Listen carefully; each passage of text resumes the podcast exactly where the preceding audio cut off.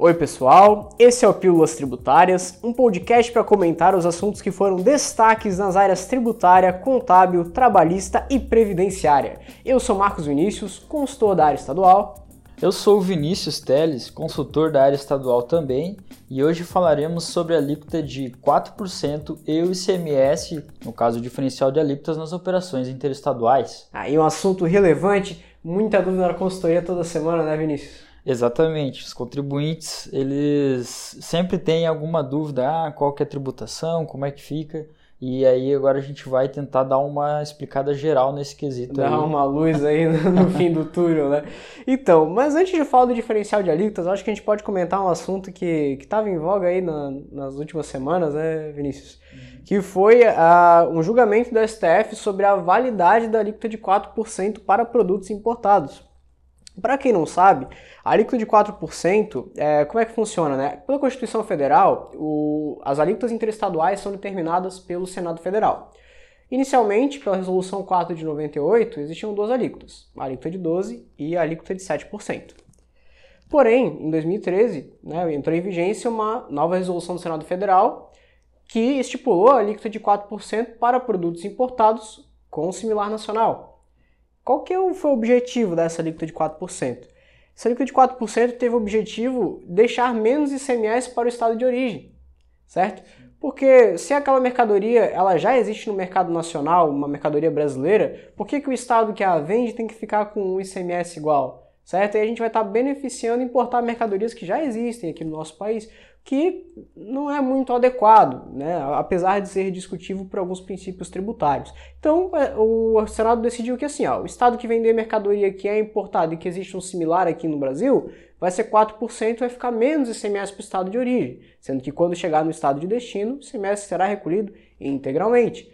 Porém, se a mercadoria é importada, mas não tem similar nacional, ou foi produzida de acordo com o processo produtivo básico, aí nesse caso sim, não tem problema você importar porque não existe outra mercadoria aqui. Sim, lembrando que tem aquela questão também do conteúdo de importação, né? Quando eu importei insumos, né, e vou produzir a minha mercadoria aqui no Brasil, e aí vou comercializá-la inter interestadualmente, né? Se o percentual de importação é, de insumos que eu utilizei ele for superior a 40%, eu também utilizarei a alíquota de 4%, né, Marcos? Correto, correto. Mesma, mesma ideia, né? Por que vai comprar uma matéria-prima importada se existe uma similar no mercado nacional? Perfeito. É, também, também é uma situação econômica não muito viável. É, mas tem alguns argumentos contra essa alíquota de 4%, né, Vinícius? Exatamente. É, alguns dos argumentos que foram é, apresentados, os mais fortes a partir da nossa análise, na DI 48, 4.858, né? Uma decisão do STF, né? Estão discutindo sobre esse assunto, quanto à inconstitucionalidade da alíquota de 4%. E três são os argumentos principais que foram identificados através dessa DI. É, um deles é que viola o princípio da igualdade, né? Porque quando você reduz uma tributação da, da saída dessa mercadoria numa operação interestadual para 4%, você está é, estimulando a aquisição, de, a importação, né? em vez de a aquisição dentro do mercado nacional. Então, isso geraria uma desigualdade para aqueles, aqueles estabelecimentos industriais que produzem a sua mercadoria aqui dentro do estado e, no caso, dentro do, dentro do país, né? Essa foi uma das disposições por parte do STF, né? Esse é o primeiro argumento. Depois, outra disposição que eles trouxeram é que essa utilização da alíquota de 4%, ela poderia ser viável desde que fosse disposto através de lei complementar e não uma disposição, uma resolução do Senado, né, que não tem competência para dispor sobre é, caráter de seletividade de produto, certo? E outra disposição é que é, seria tem uma proibição dentro da Constituição Federal, onde ela fala que não pode ser dado um tratamento tributário diferenciado no caso de referente à sua procedência ou então origem, né? Então esses seriam os argumentos mais fortes quanto à inconstitucionalidade da utilização da alíquota de 4%. Sim, é, inclusive essa questão de é, tratamento desigual, similaridade, ela segue diretrizes da Organização Mundial de Comércio, que são diretrizes internacionais. O pessoal entender, digamos que eu seja um país emergente. Eu posso dar diversos benefícios tributários para atrair empresas de todo mundo para o meu país e acabar deixando os demais países, né, que não têm condições de dar esses benefícios, órfãos de empresas, certo? E acabar né, fazendo estratégias é, para conseguir burlar isso e prejudicar outros países que não têm tanto incentivo. A gente até viu isso recentemente no Brasil, que o nosso programa Inovar Alto foi condenado em uma situação semelhante, porque nós estávamos num período de prosperidade econômica muito grande, é, em virtude das altas das commodities, nós somos um país que exporta muita commodity, então acabamos ficando com um caixa muito alto e fizemos o programa Inovar Alto, até que no nosso país foi um período de grande aquisição de veículo, todo mundo tinha o seu carrinho. Então, esse programa ele deu muito incentivo para as montadoras e a Organização Mundial de Comércio viu com maus olhos. Brasil, você está utilizando a sua superioridade econômica para tirar montadoras de outros países. Né? Então, temos que tomar cuidado também com essa, com essa questão. Não é só pensar na nossa política interna de, de tributos, nós também temos, temos que pensar na igualdade internacional, nas boas práticas de comércio exterior, para evitar esse tipo de condenação pela Organização Mundial de Comércio. Perfeito. Então, Bom, agora entrando também um pouco no âmbito do diferencial de alíquotas, né? A alíquota de 4%, que a gente já conceitou anteriormente, né? Ela é utilizada nas operações interestaduais. É, só para a gente relembrar aqui, né? Quando eu tenho ou um conteúdo de importação superior a 40%, ou então eu importei essa mercadoria, né? Ela é de, ela é de origem estrangeira. Partindo desse princípio, né? Quando a gente realiza uma operação interestadual quando, por exemplo, para um não contribuinte, né? Já peguei algumas perguntas de alguns clientes, ah, mas eu consigo utilizar a alíquota de 4% quando eu vendo para um consumidor final, pessoa física? Então, o, as disposições que a gente tem pelo Senado, ele não faz esse tipo de restrição. Então, a alíquota de 4% ela também acabe nas operações destinadas a não contribuintes em, em outras UFs, né? Então, é, tá de acordo, pode ser utilizado, né? E aí o diferencial de alíquotas ele tem que ser calculado e recolhido de acordo com a diferença entre esse 4% e a tributação efetiva lá no estado de destino, sendo necessário analisar se qual que é a alíquota aplicável àquele produto no estado de destino, se tem fundo de combate à pobreza ou não. E aí, a partir desse momento, você já vai conseguir determinar qual que é o valor que você deve àquela UF destino e assim recolher, né, visto que você está comercializando com o não contribuinte dentro desse nosso exemplo e a responsabilidade é do remetente. Certo, Marcos? Exatamente. É, e, inclusive, isso serve para cumprir aquilo que a gente estava falando. O porquê que existe o alíquota de 4%. Assim, você vai ter só 4% do ICMS para o estado de origem e todo o restante da alíquota interna né? A alíquota interna geralmente vai ser 17, 18, 25, né? Então, se o produto for 25% no estado de destino, 21% vai caber para o estado de destino, enquanto apenas 4% vão caber para o estado de origem de CMS. Então, é, essa é a grande motivação para você ter uma alíquota de 4%, ou seja, para é, o Estado não querer isso, o Estado querer mercadorias nacionais, porque mercadorias nacionais vão trazer mais ICMS para si. Mas a gente também tem aquela contrapartida que você bem falou, né, Vinícius? Que para o comprador, ele não vê essa questão da política tributária.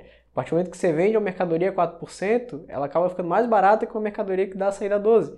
Então, às vezes, acaba ficando mais benéfico você, para o comprador, né, comprar mercadorias a 4. Então, a gente tem um balanceamento entre a, a microeconomia e a macroeconomia, né? uma conflitando com a outra nesse sentido.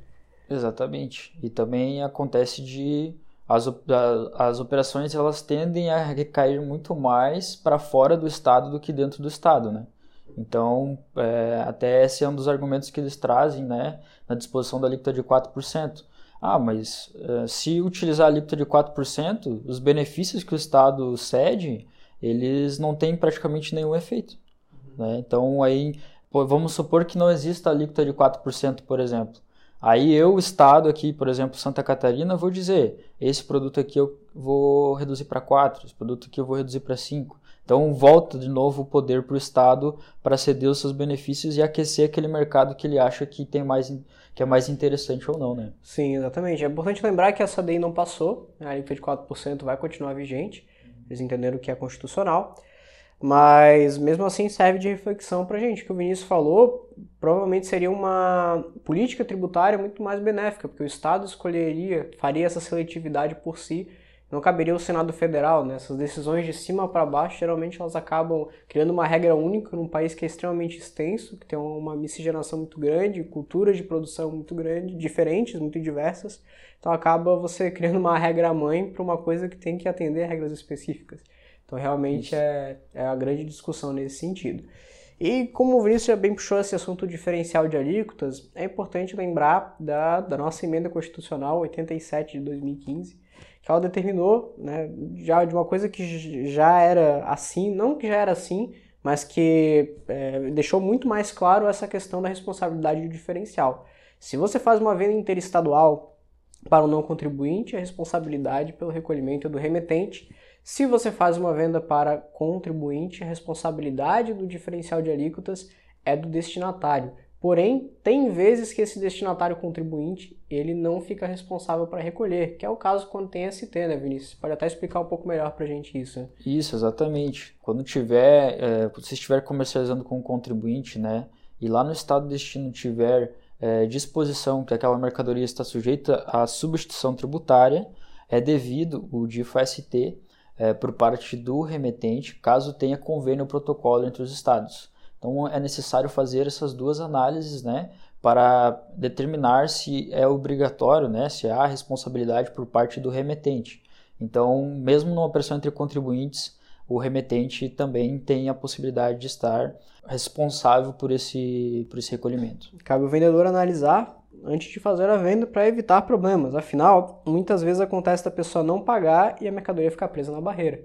Isso, e também se não pagar, o destinatário fica respondendo como solidário, né, Marcos? Exatamente, vai ter problema com o seu cliente, descaso, discussão, ah, você que tem que pagar, eu que tenho que pagar, e já viu, dá muita dor de cabeça.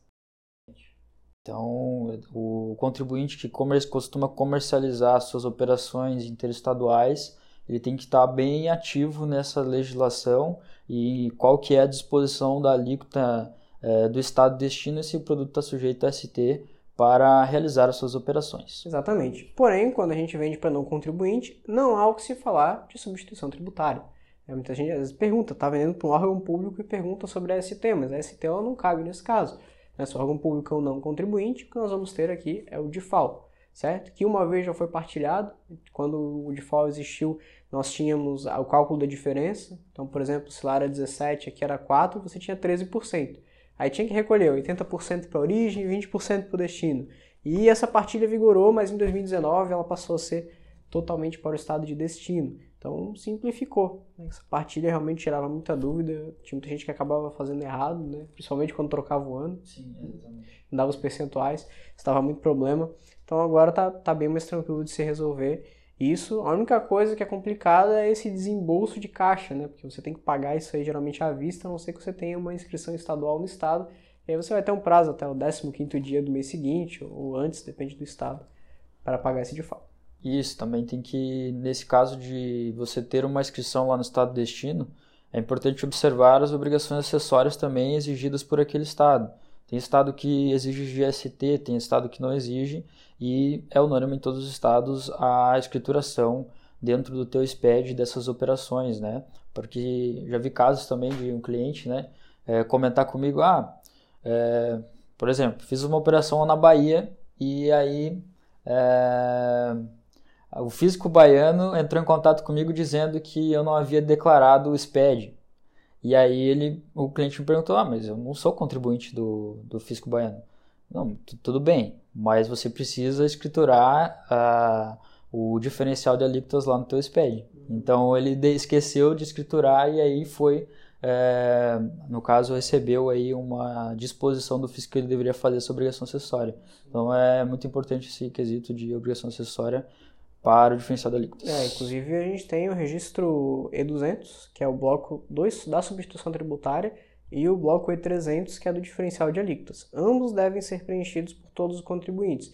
Ah, Marcos, mas eu não tenho inscrição lá. Mesmo assim, você tem que preencher o bloco, certo? Ele não, talvez não sirva para tanta fiscalização parte do fisco de, de, fisco de destino, já que você não é inscrito, mas ele pode querer saber alguma coisa e vai olhar esse bloco, lembrando que todos os estados da federação têm acesso ao seu SPED fiscal, ainda que você entregue ele apenas para Santa Catarina. É, e agora, para fechar essa questão do diferencial, a gente pode comentar, dessa recente decisão sobre o convênio 93 de 2015, né, Vinícius? Explica para a gente o que foi decidido aí. Perfeito. É, o convênio. Uh, recentemente nós tivemos uma ADI que era a 5469 e a ADI 5469 ela trouxe disposições né, é, referente à inconstitucionalidade do convênio 93 de 2015. Né? Por que, que ele é inconstitucional? Porque ele estabelece diretrizes que foram, é, que foram assumidas por todos os estados e tomou um âmbito nacional. Quando esse convênio tomou um âmbito nacional, ele deveria ter sido regulamentado por lei complementar, visto que, se não fosse assim, estaria roubando a competência da União.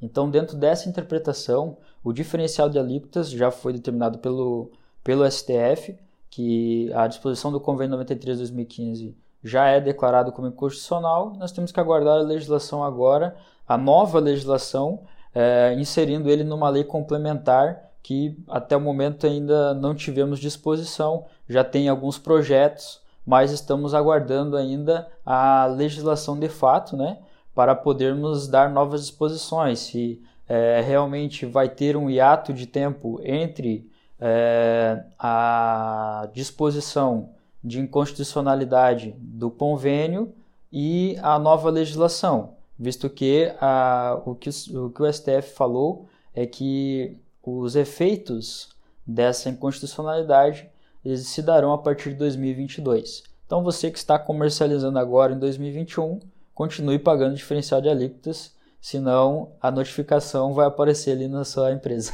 Exatamente, e a gente também tem que lembrar que é, essa lei complementar ela pode sair até o fim do ano. Sim. Não é, não é uma reforma da Previdência que vai demorar anos para ser aprovada. Esse projeto facilmente pode ser aprovado se não tiver nenhum entrave político.